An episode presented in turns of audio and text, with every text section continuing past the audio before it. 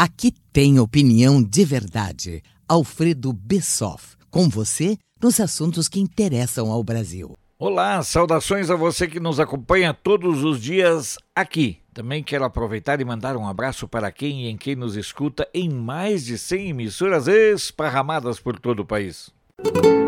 Sem ser pitoniza do caos, confesso que os episódios de ontem de noite em Curitiba não me surpreenderam. Eles vinham sendo desenhados, anunciados e preparados de modo leviano, impune e criminoso ao longo dos meses. Na verdade, eles foram anunciados quando da destruição que houve no Chile como algo que, na visão doentia de algumas lideranças políticas derrotadas em 2018, deveria acontecer acontecer também no Brasil. Ou seja, nada foi improvisado. Entre os episódios no Chile e a eclosão entre nós, tivemos a ação da mídia como uma espécie de milícia digital informativa que assumiu o papel de fustigar o governo e o presidente, preparando o terreno, junto à sociedade, para a necessidade de qualquer tipo de ataque. Ao tipificar um presidente extremamente democrático como candidato a ditador, os meios de comunicação usaram este mantra para assular a patuleia. Foi a mídia tradicional em sua totalidade, boa parte do Congresso e segmentos representativos do Judiciário que mantiveram vivo o embate eleitoral, buscando uma bala de prata que pudesse gerar um clima de terceiro turno. O Vale Tudo tem sido perverso. Traições, pesquisas com áreas de cambalacho, entrevistas com especialistas que, se tivessem dignidade, teriam vergonha do papel de parvos que tiveram no passado e de estúpidos nos dias atuais. Enquanto este cenário de enfrentamento era alimentado ao vivo, no submundo, os grupos criminosos que sempre tiveram extrema vinculação e proximidade tática e operacional com os políticos políticos e os governos de esquerda continuaram se preparando, arregimentando quadros, fazendo acordos com grupos fascistas ligados às torcidas organizadas. A eclosão do Covid-19 acabou se revelando o momento exato porque o STF deliberou de modo estúpido pela destruição do princípio do governo central e delegou aos governadores e prefeitos definirem seus próprios critérios de quarentena, de isolamento ou qualquer que venha a ser o nome para fazer o enfrentamento da pandemia que foi transformado em verdadeira histeria. É preciso dedicar um olhar especial sobre a irresponsabilidade dos governadores, que mesmo sabendo da existência do vírus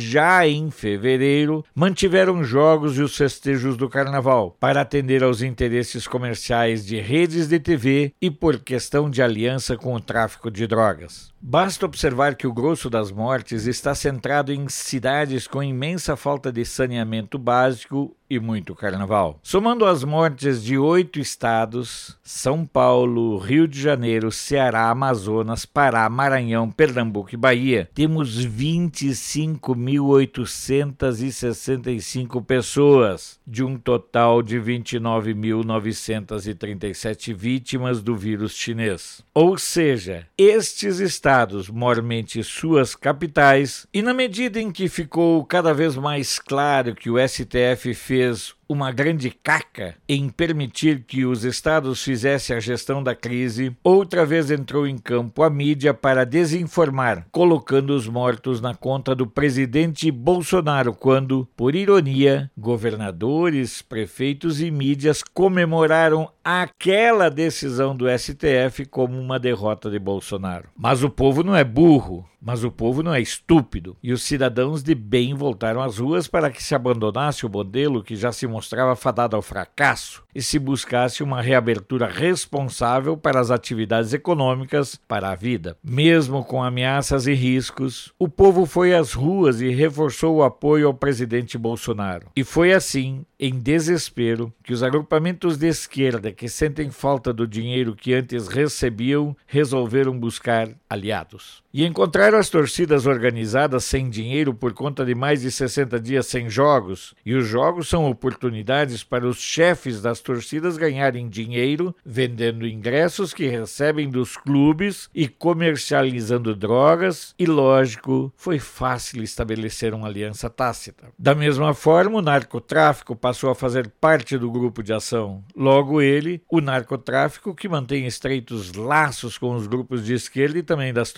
organizadas. Logo ele, o narcotráfico, que sente a falta de matéria-prima por conta das ações de apreensão de drogas que batem recordes no governo Bolsonaro. Convenhamos, o que não falta é mão de obra para ações criminosas, uma vez que a justiça colocou mais de 35 mil criminosos nas ruas sob o argumento de aspectos humanos. O episódio de Curitiba é fruto desse caldo que une o oportunismo da mídia, a leviandade da classe política e o ativismo do judiciário. Foi graças a estes fatores que o grupo de vândalos passou a agir com o respaldo da mídia, porque foi ela que saudou os vândalos de preto que não permitiram as manifestações dos patriotas primeiro no Rio Grande do Sul e depois em outros estados, sempre com a mesma composição: esquerdas, torcidas organizadas e narcotráfico. E tudo isto acontece por uma simples e prosaica razão. A esquerda e os esquemas de corrupção que se alternavam no comando do poder no chamado Teatro das Tesouras foram derrotados em 2018 por Bolsonaro e não conseguem sobreviver sem o dinheiro da corrupção, da falcatrua e do roubo. O episódio em Curitiba mostrou claramente que o Brasil hoje tem apenas uma opção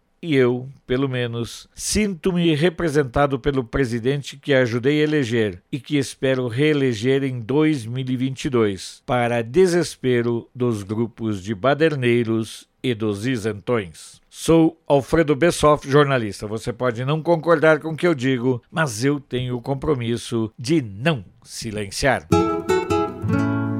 Esse foi Alfredo Bessoff, direto de Brasília. Apoio Feira dos Importados, o maior centro de compras da capital federal, onde você encontra de tudo em um só lugar. Até a próxima!